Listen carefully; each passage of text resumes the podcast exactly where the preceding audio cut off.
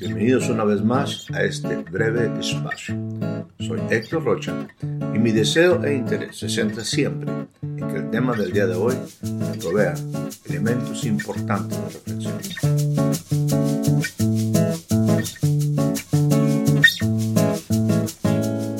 Le doy la más cordial bienvenida a este nuevo breve espacio de voces.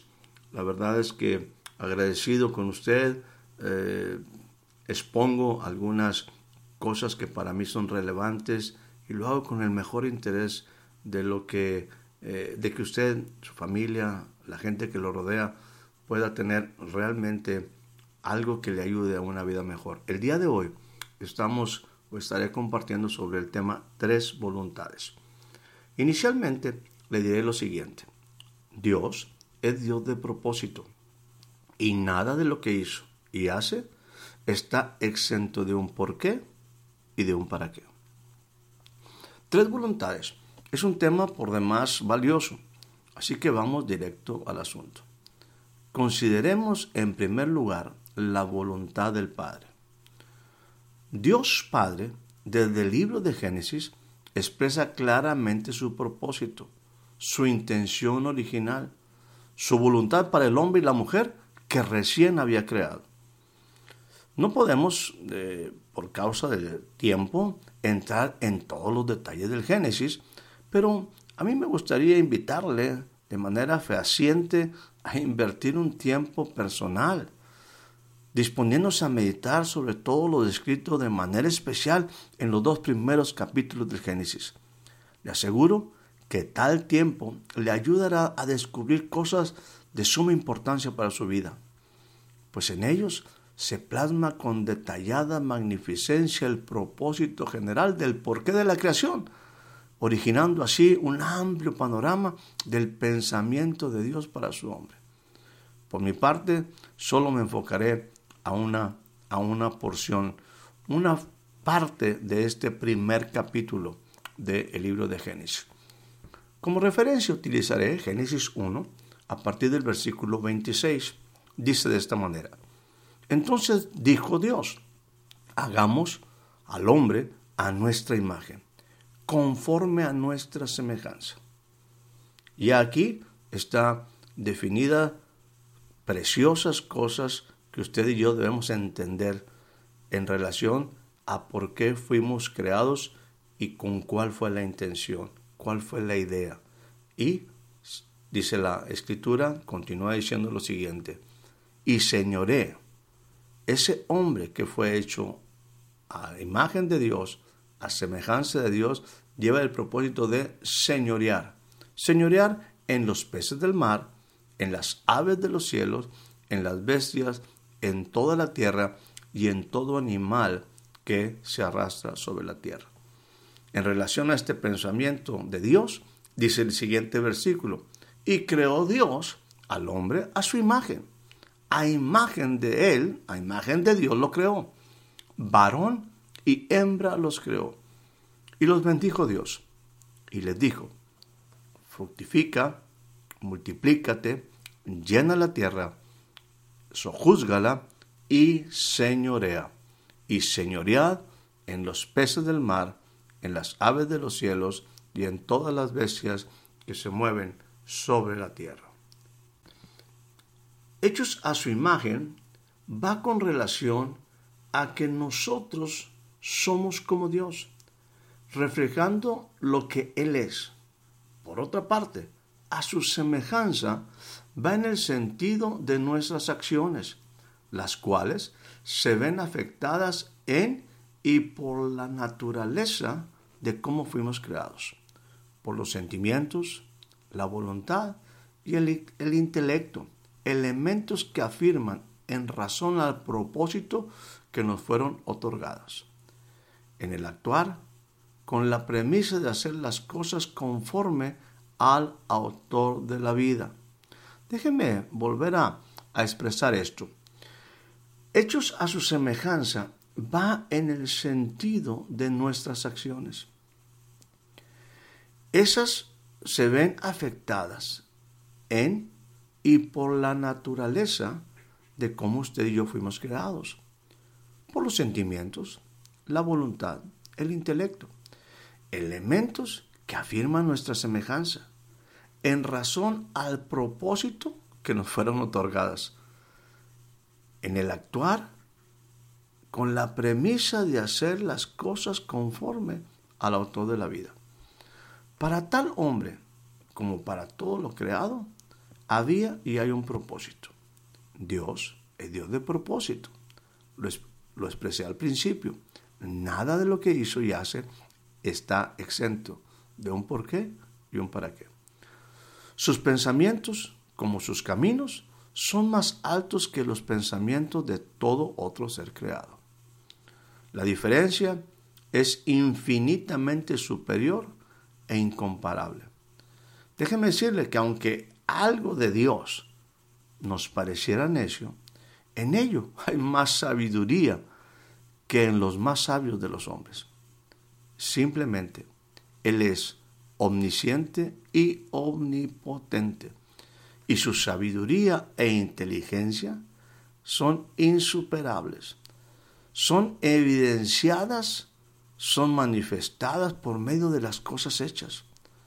Una perfección incuestionable rodea toda, toda la creación. Y en toda ella se manifiesta un dejo de grandeza. Su obra no es una casualidad. Todo lo hecho por el Padre, todo lo creado, refleja sus pensamientos de bien, ausentes de mal, de amargura o de despecho. Por el contrario, en toda su obra está impregnado todo lo bello, lo excelso, lo peculiar, lo puro, lo santo, lo sublime. En lo creado, Dios vierte toda su soberbia creatividad. Hermosea todo con simples detalles que se traducen en maravillas. Y cada cosa formada manifiesta un corazón de excelencia. En el contexto de la creación y sus detalles, no profundizaré en este caso, porque ese es el tema que quizás más adelante estaré compartiendo con usted. Me enfocaré de nuevo al tópico de esto que estoy tratando de compartirle y que he decidido compartir el día de hoy, la voluntad de Dios. La voluntad de Dios, el Padre para el hombre, quedó claramente definida en lo que yo he llamado la instrucción. Ella es puntual para su hombre, Adán, varón y hembra. Y les dijo, esta es la instrucción, esta es la voluntad expresa de Dios para ese hombre, varón y hembra. Les digo, fructifica, multiplícate, llena la tierra, sojúzgala y señorea sobre toda la creación. Para mí siempre será bueno aclarar un punto medular. Al hablar del hombre, estamos hablando en base al Génesis del Adán hombre y mujer. Así el hombre, así el hombre tenía autoridad sobre toda la creación. El hombre tenía una posición privilegiada. El hombre no fue creado para caer en pecado. El propósito era que ejerciera autoridad sobre toda la creación. Plantas, animales y cosas. Todo, todo era para su uso y sustento el hombre estaba sobre la creación. Por ello dijo Dios, he aquí os he dado toda planta. Concluyo este punto enfatizando algo muy importante. Al hombre solo se le dio autoridad sobre lo creado. No se le dio autoridad sobre otros hombres. El hombre y la mujer fueron creados libres y podían ejercer libremente su voluntad. Dios así los creó y los educó. Esta, esta era la condición original. El ser humano fue creado para estar bajo una sola autoridad y su sometimiento a alguien sería en el ejercicio de esa capacidad de que él decidiera libremente hacerlo. La segunda voluntad es la revelada por el Hijo. Esta voluntad está envuelta en un carácter ejemplar que cautiva. El Hijo tiene muy claro su propósito. Su encarnación lo expone a una vida terrenal igual a la que tú y yo experimentamos, con las mismas peculiaridades del mismo mundo conflictivo que rodea a todo ser humano. Sin embargo, el Hijo lo vive con una entereza propia de un espíritu inquebrantable. Lo describe, lo describe la escritura de esta manera, un varón pleno, al nivel de la perfección, dejando un patrón difícil de igualar y marcando un referente de integridad, dignidad, lleno de gracia y de verdad. Era un ser humano y por tal motivo su cuerpo y emociones como su espíritu tuvieron que ser probados en todo, pues era semejante a nosotros en su naturaleza física y moral, en semejanza, en semejanza de carne. El propósito puesto sobre él lo llevó a enfrentar el sufrimiento físico. El desprecio absoluto pudo producir que sus emociones fueran rebasadas. Los ataques fueron desde su nacimiento, como también el que su espíritu fuera menoscabado, lo acometió hasta la muerte. No obstante, el Hijo, entendido de su propósito, enfrentó cada vicisitud día con día. Cercano al tiempo, tiempos que él entendió a la perfección, hay una porción de la escritura que describe ello y que por cierto es una de mis favoritas, conmovedora y motivante, expresa. Cuando llegó el tiempo de ser recibido arriba, afirmó, el Hijo afirmó su rostro para ir a Jerusalén. Iría al lugar donde acontecería el más importante suceso de la humanidad y el momento más trascendente de su existencia. Ahí, ahí sería inmolado, sacrificado el tesoro del cielo por amor a la humanidad. El justo iba a morir por los injustos.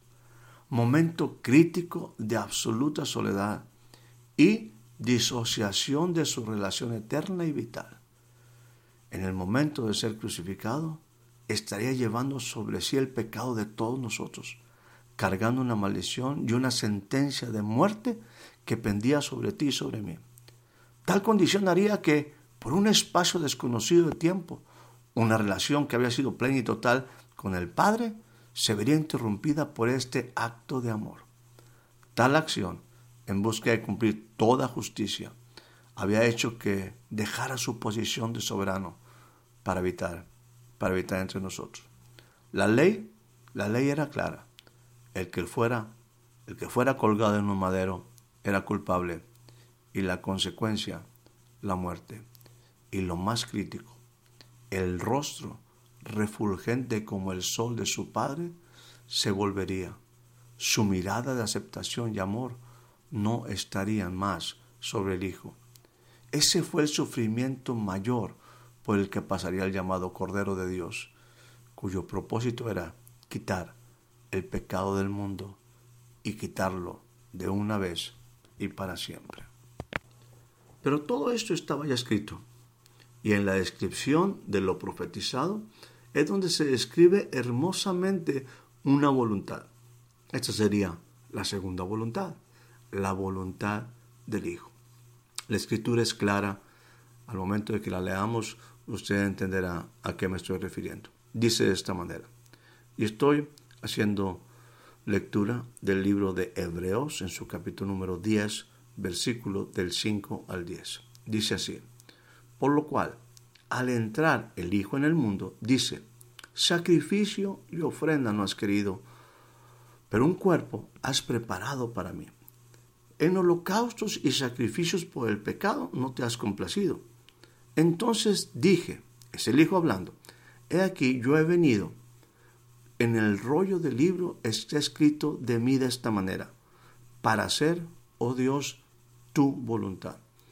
Habiendo dicho de esta manera, sacrificios, ofrendas y holocaustos, no quisiste por el pecado, no te has complacido de ellos, los cuales se ofrecen según la ley, entonces el, el Hijo dice lo siguiente, he aquí yo he venido para hacer tu voluntad.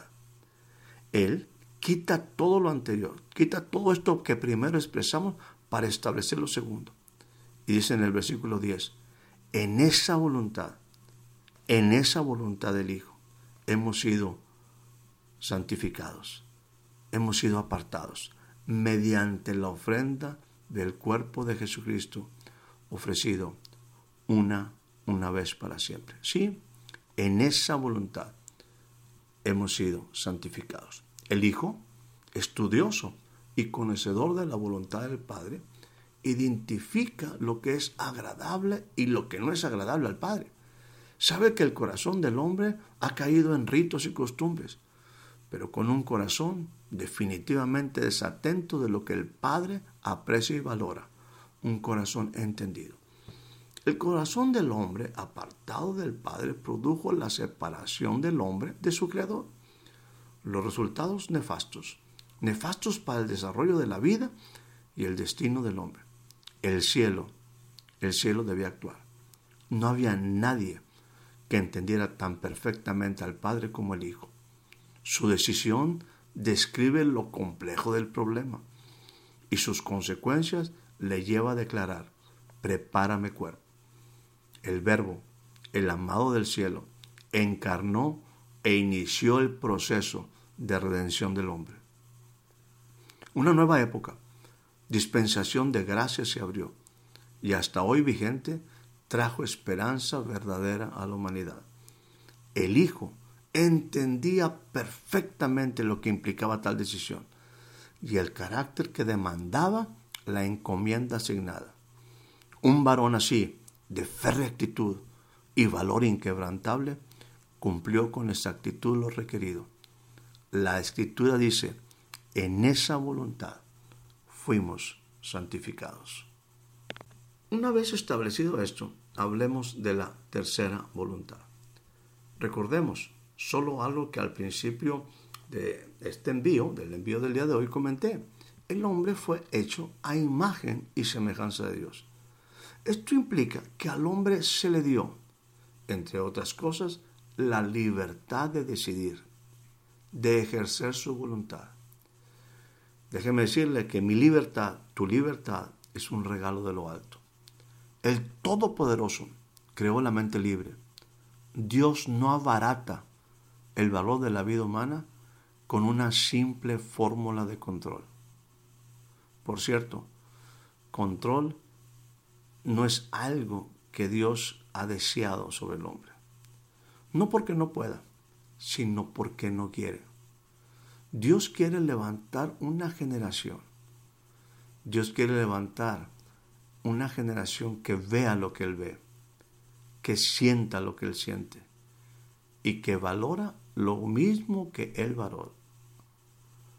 Sí, escúcheme bien. Dios quiere levantar una generación que vea lo que Él ve, que sienta lo que Él sienta y que valora lo que Él mismo valora. Pero ello es con respeto absoluto a la voluntad otorgada. La autodeterminación es un derecho inalienable de los hombres. Ellos, los hombres, determinarán todo, su forma de gobierno, su desarrollo económico, social, su cultura, aunque controversial y polémico en su aplicación, a través de los años está ligado necesariamente para garantizar en los términos actuales de la sociedad los derechos individuales. El único valor que puede fortalecer un proceso de decisión cualquiera es la existencia y la participación sabia de hombres y mujeres verdaderamente libres, aún en una nación, una democracia. La única manera que puede tener una existencia, una existencia sustancial y una eficacia es que existan la participación sabia de hombres y mujeres verdaderamente libres. Ejercer mi voluntad en libertad conlleva responsabilidad, por ello demanda conocimiento. Entendiendo, acorde a lo expuesto en las dos primeras voluntades, donde se manifiestan el alto valor y expectativa que el soberano tiene a favor nuestro como seres humanos, el, entonces el asunto se centra y radica en nuestra vida, en cómo nosotros ponemos en ejercicio la tercera voluntad. En otras palabras, porque Dios en la manera como fui yo creado, toda nuestra vida está relacionada en función a cómo yo decido. Dios, lo dijimos, Dios Padre, tiene una claridad de cuál era su expectativa, su propósito al crear al hombre. El Hijo, en el ejercicio de su voluntad, viene a restaurar pues lo que el hombre perdió al hacer mal uso de su voluntad, al decidir algo en forma errónea, en forma incorrecta. Dios, sin embargo, sigue respetando mi voluntad hasta este momento. Porque de ello, de mi voluntad, hay que entender hay una responsabilidad, responsabilidad. El destino de nuestra existencia y mis logros depende de que yo haga buen uso de mi libertad de decisión. Mediocridad o excelencia. Libertad o esclavitud. Plenitud o sufrimiento recaen en una sola voluntad. Mi voluntad. Nuestra voluntad la elección libre del hombre, la autodeterminación soberana del individuo. Así, lo que estoy tratando de compartir contigo es que el Señor intrínsecamente declara, yo no quiero, jamás te voy a forzar a obedecer. Quiero que tú lo escojas. No, no lo forzaré. Tú tienes la libertad de decidir y yo respetaré tal voluntad. Es que, mi amado, el que nosotros podamos vivir en la buena voluntad de Dios, agradable y perfecta, no es algo que Dios va a imponernos, es algo que usted y yo debemos decidir. Vivir bajo la voluntad de Dios es mi decisión. Que tenga que tengan una excelente noche, que tengan una excelente tarde, que tengan un excelente día.